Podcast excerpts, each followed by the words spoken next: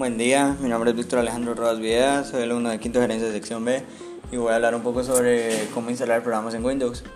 Eh, para empezar, eh, una instalación de un programa es eh, un proceso fundamental por el cual los nuevos programas son transferidos a un computador con el fin de ser configurados y preparados para ser desarrollados. ya que esto recorre, ya que el programa recorre directas fases y de un desarrollo durante su vida útil.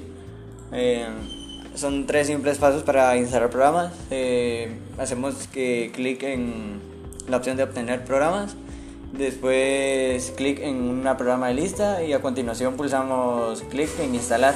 Depende del programa que queramos instalar. Eh, eh, seguidos solo hay que seguir las instrucciones que aparecen en la pantalla. a veces pueden que nos pidan alguna contraseña o algo para firmar nuestra lección. Gracias.